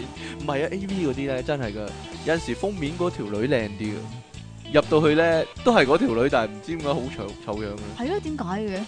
係咯，角度問題，唔係喎，我睇過呢啲係喎。係即同肯定係同一條女嚟嘅，係但係啊，封面嗰時影得靚啲嘅，即係譬如封面嗰陣時咧，就誒白滑啲，冇咁岩巉。一入到去咧，哇，點解咁嘅？執過咯，明顯執執過，執到好咩喎？執得好勁，係啊係啊，即其離讓神早起會頭暈，爆炸私人相。聽翻唔知邊集啊，傾呢取笑醫神唔係。我單丸喎、我話人哋生咗個女啊，你個女呢？買翻嚟噶咋，完心急人上， 你個女咧？我個女唔係買嘅，領養嘅個貓啊嘛。以上與朕無立場無關，係神合以逼冤上啊，嗯係嘛？係啦，聽一八八方唐傾話個煤氣阿伯態度差劣，想知點解會咁同老細唔炒佢？係首先，你方個阿伯屋企啲火水唔係俾啲煤氣燒過，唔肯再俾佢煮嘢咩？題外話，朕細個住喺某親戚屋企，都係冇 lift 堂三樓，但嗰陣係用火水，個托嘢哥都冇變即其面喎。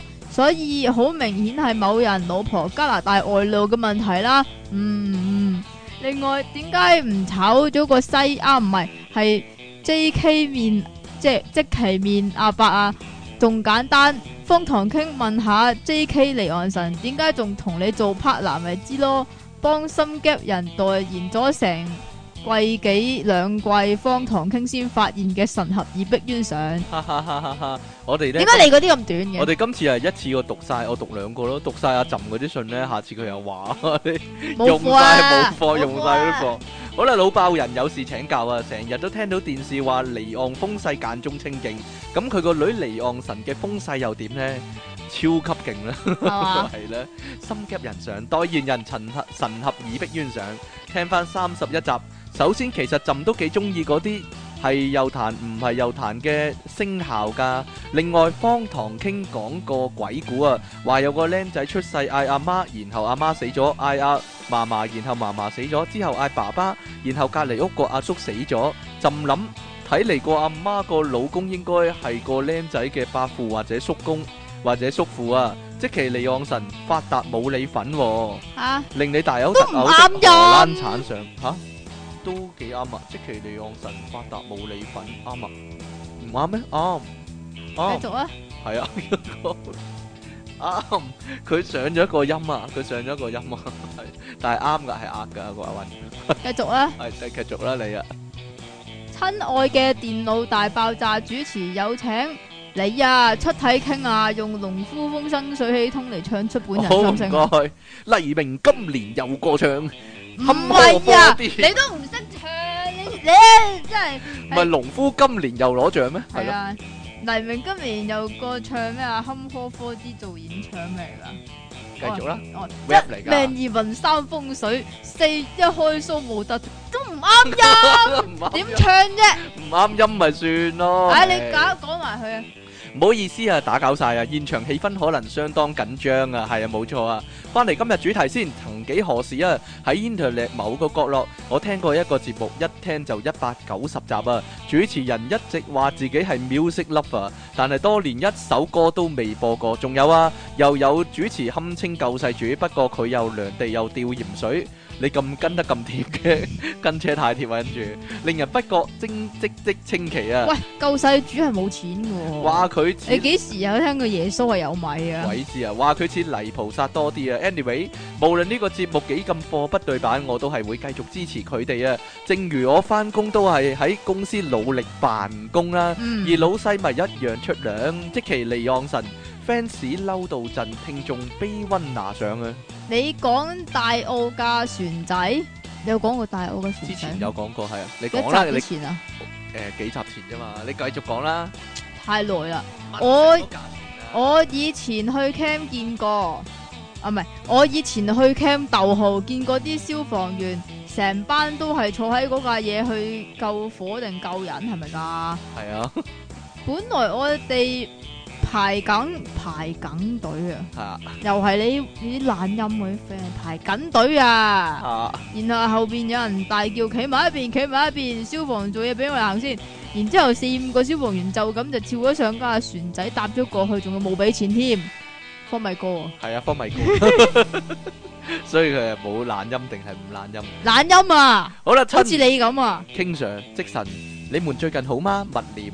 講到貨不對版，香港其實真係好普遍啊！但係只一個國家冇兩個制啦，香港良心冇良心啦，外國嘅又係外國公民啦咁。啊細至菠蘿包冇菠蘿，車仔面冇車仔。係啦，有你呢啲唔講啊，由電腦大爆炸開始冇，由爆炸開始。但你問我最重要同失最失望係咩呢？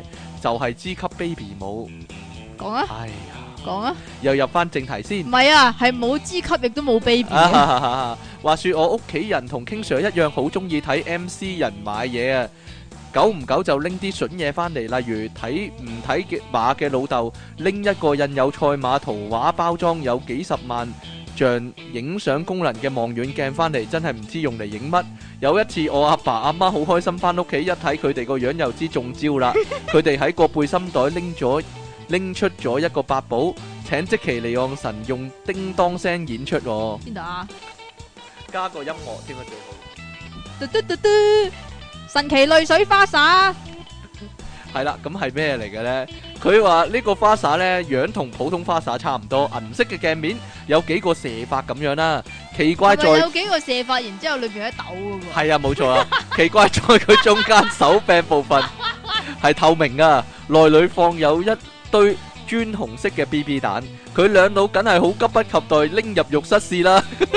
大家都知咩事啦，哇！一開水就有十個沙錘勁搖咁嘅聲啊，水量就普通啦。玩完一大輪，到夜晚阿媽再沖涼啦，突然之間阿媽大叫啊！拍嘅啫原來嗰個花灑透明手柄爆咗啲啲。好嘢，啲 B B 蛋係咁喪標出嚟啊！諗到都覺得壯觀啊！完，最後我啲字值幾多 point 呢？即其利昂神做黎明嘅人嚟自德國嘅微熱黑森林上啊！咁多嘅。多啊，唔知點解咁多咁樣。 King Sir，即期你哋好啊！咁嘅有次去餐廳見到張海報，上面寫住燒雞套餐、喎，張相影到只雞又肥又大，燒得又金黃，見搞到到都好想食流燒雞流而係咧，流晒口水啊！咁咪叫一份氹自己開心下咯，好肚餓又好期待瞓雞上台，點知當侍應上餐時，我以為佢哋俾錯一隻燒乳鴿， 家，好細隻噶，係啊，縮水縮水神神雞啊！呢啲差好遠噶，好差好遠噶，係啊就問侍應，咁就係燒雞套餐，佢話係，唉咁就中伏，即其你安神，俾黎生嚇暈，你急我唔急，但又急到急急聲嘅心急歌上，好啦，最後一封信啊，兩主持好啊，多謝上次離岸神一常我聽 King Sir 讀聲讀信嘅心願啊，真係精湛嘅聲演啊！喂，你哋有個貨不對版嘅忠實聽眾啊，上一集有個自稱半年聽咗過呢三次嘅仁兄啊，你哋仲呼籲佢唔好啊，有晚同佢講開大師點點點搞個笑咁啦，點知佢問翻我邊個大師啊？我話陰謀前面二點零嗰個咯，佢。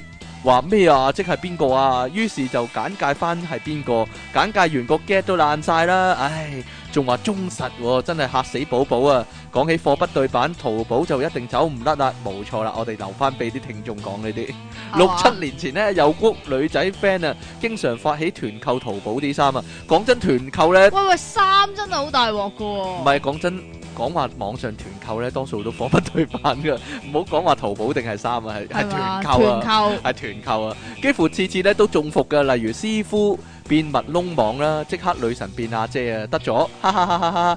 又或者間間嘢啊冇晒佢哋想要嗰件貨咧，就求其塞件核突嘢入去， 湊夠數就當冇事係啊！又唔同買家講喎，想退錢都冇機會啊，真係衰啊！唔知依家情況有冇改善呢？只會越嚟越衰嘅咋。好忙嘅，嚟自挪威嘅挪威橙上啊！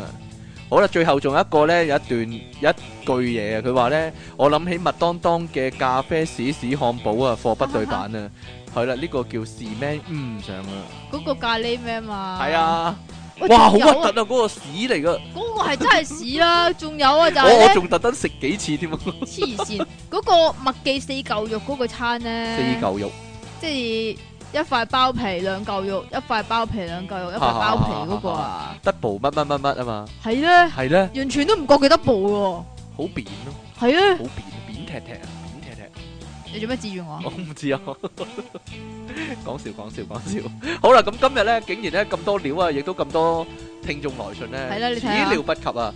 最衰咧就即期遲到啊，係啦，繼續啊，搞到我唉好唔開心，唉真係，不過算啦，我係早過你入嚟我係會喎，原諒即期李昂我神，早到，係我唔係我遲到，但大係我方早過你入大嚟方嘅出喎，體經係咁會即係原點諒啊即期李昂神，嚇咁點算先？鬼知你咩？有人讚你啊！咩啊？電腦大爆炸個音樂咧好輕鬆啊，令人聽得係啦，冇錯啦，即係令人一聽就知道呢個節目一定係無聊嘅，冇錯。不如我哋下一集咧。嚇，我哋淨係音樂咯，好啊，冇冇聲，冇講嘢，冇人講嘢。你你你碌你 碌誒個半鐘音樂，但係冇嘢講嘅，啲人會唔會照聽噶啦？應該會啊，可能會照聽喎。等我下次試下開集先係咯，開集一九二集電腦大爆炸，人聽下先，一路都係嗰個音樂咧。咁我跟住冇，跟住無啦啦自己會笑嘅，係咯自己會笑哈哈好似我哋叫做卡拉 OK 版電腦大爆炸咯，即即係係有音樂係啦，哈，你自自己己唱翻講。落去啊，你自己講係啦，你自己搞嘅係啦，冇錯。咦，咁幾好喎、使唔使出嗰啲跳嗰啲字幕啊？係咯，啊，即其要啊係啦，男聲女聲咁樣。啊，即其就會講一句鬼知咩咁樣啊。你講㗎，係啦，我講鬼知咩，你講下係話。嘛？咦，幾好喎、呢、個諗法得喎、但係個半鐘啊悶啲。好啦，我哋下個禮拜再見啦喎，拜拜。